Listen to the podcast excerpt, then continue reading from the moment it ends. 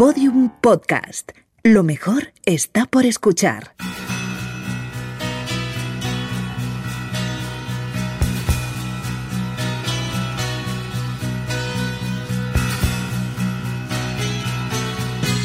La redada.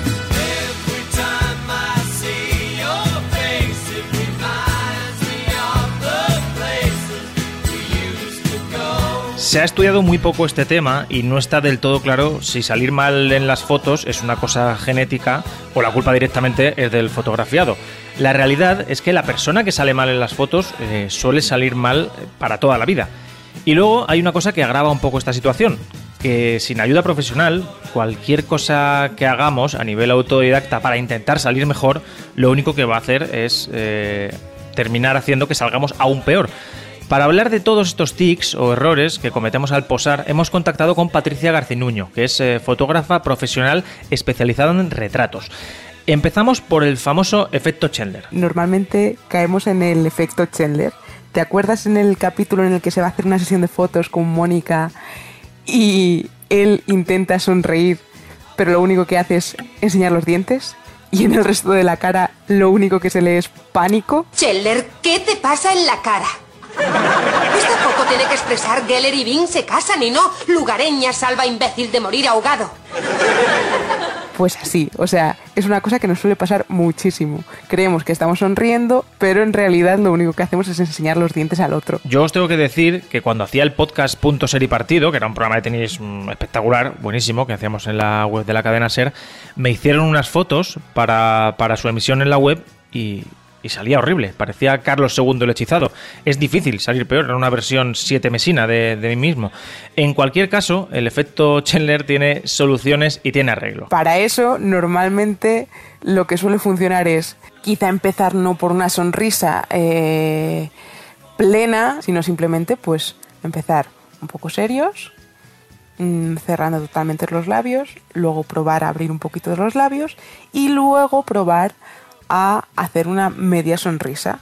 Algo mm, que no sea ni muy forzado ni, ni que nos veamos con un gesto muy serio. Más cosas de nuestra cara que no suelen salir demasiado agraciadas en las fotos. Hay cosas como la nariz o las orejas que, que la verdad es que salen como son. Ahí no hay voluntariedad alguna. Si uno tiene una buena tocha, solo queda rezar para que no parezca aún más grande en la foto pero sí podemos controlar otras cosas como la mirada. Y no es nada fácil mirar a la cámara correctamente y que no parezca que estamos mirando al techo. Y otra de las cosas que suele tensar bastante a alguien cuando se está haciendo fotos es el dónde miro. Miro a cámara, miro hacia un lado, miro hacia arriba, estaré pareciendo demasiado intenso, ¿qué hago? ¿Qué estoy haciendo? Normalmente para eso suele servir bastante el comenzar mirando a cámara, de frente, luego giras la cara hacia la izquierda o hacia la derecha, también los hombros si quieres, eh, mantienes la mirada a la altura de los ojos, que disparen, miras un poco hacia abajo, como si estuvieses viendo los pies de alguien, serio, después sonríes un poco, la media sonrisa de la que hablábamos antes, luego elevas la mirada, también la, la barbilla, hacia arriba, luego vuelves a, mirar a la altura de, de, tus ojos, pero un pelín más al lateral. Y luego, sin mover la cara, solo los ojos, miras hacia cámara. Joder, Patricia, casi hay que poner Google Maps para mirar a la cámara. Bueno, el audio lo podéis descargar y podéis escucharlo todas las veces que queráis con las indicaciones de Patricia. Incluso podéis coger su voz y meterla en, en vuestro navegador eh, favorito.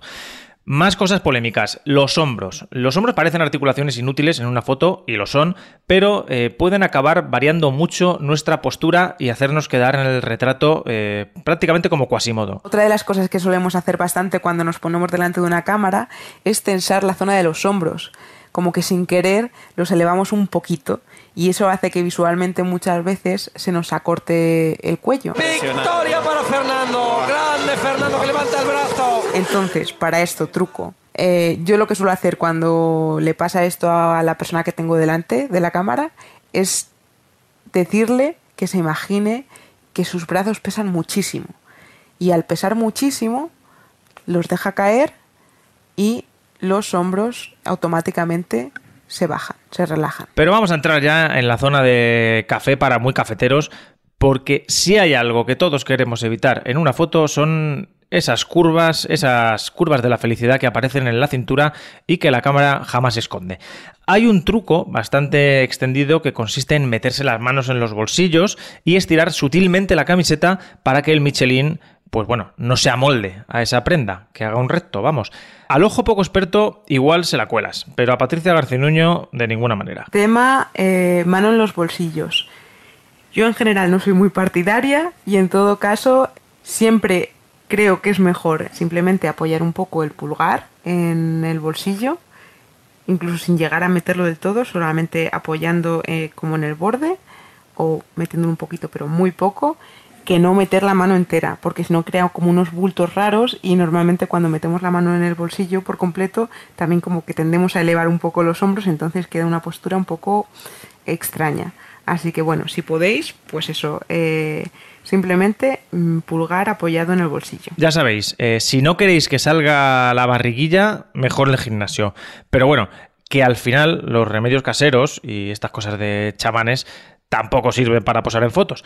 Patricia tiene claro que al final lo mejor y lo más fácil es que haya buen ambiente y se nos vea felices. Pero bueno, yo creo que lo fundamental, más allá de todo esto, de sonreír de esta manera, de poner el brazo un poco más aquí, un poco más allá, tal, o sea, olvidaos. Lo fundamental es que si os lo estáis pasando bien y os estáis haciendo fotos, pues tanto solos como con vuestra familia, los amigos, eh, con compañeros de trabajo que os caigan bien y todo, que a veces ocurre, o estáis en algún sitio que os guste mucho, que se vea que lo estáis disfrutando.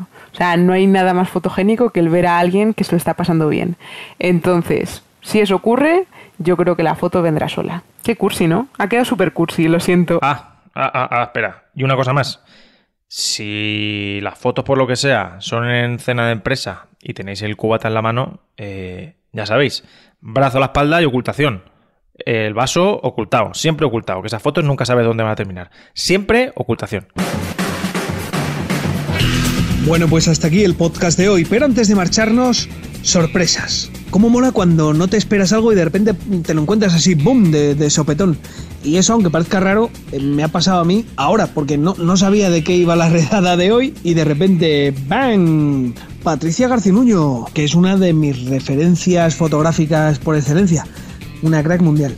Eh, si podéis, pasaos por su Instagram, le dais un poquito así de cariño en forma de likes y tal. Y flipáis, sobre todo flipáis con, sus fotos, porque son muy guays. Bueno, ya que estáis también, os pasáis por el Instagram de la redada y también hacéis ahí una lo que veáis que podéis hacer y tal. Y por nuestro Twitter y hacéis unos retwisters y, unas citaciones y unas cosas de citaciones no judiciales, por favor.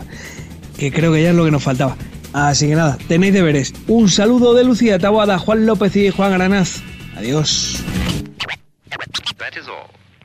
Todos los episodios y contenidos adicionales en laredada.com. Síguenos en Twitter arroba redada y facebook.com barra laredada podcast.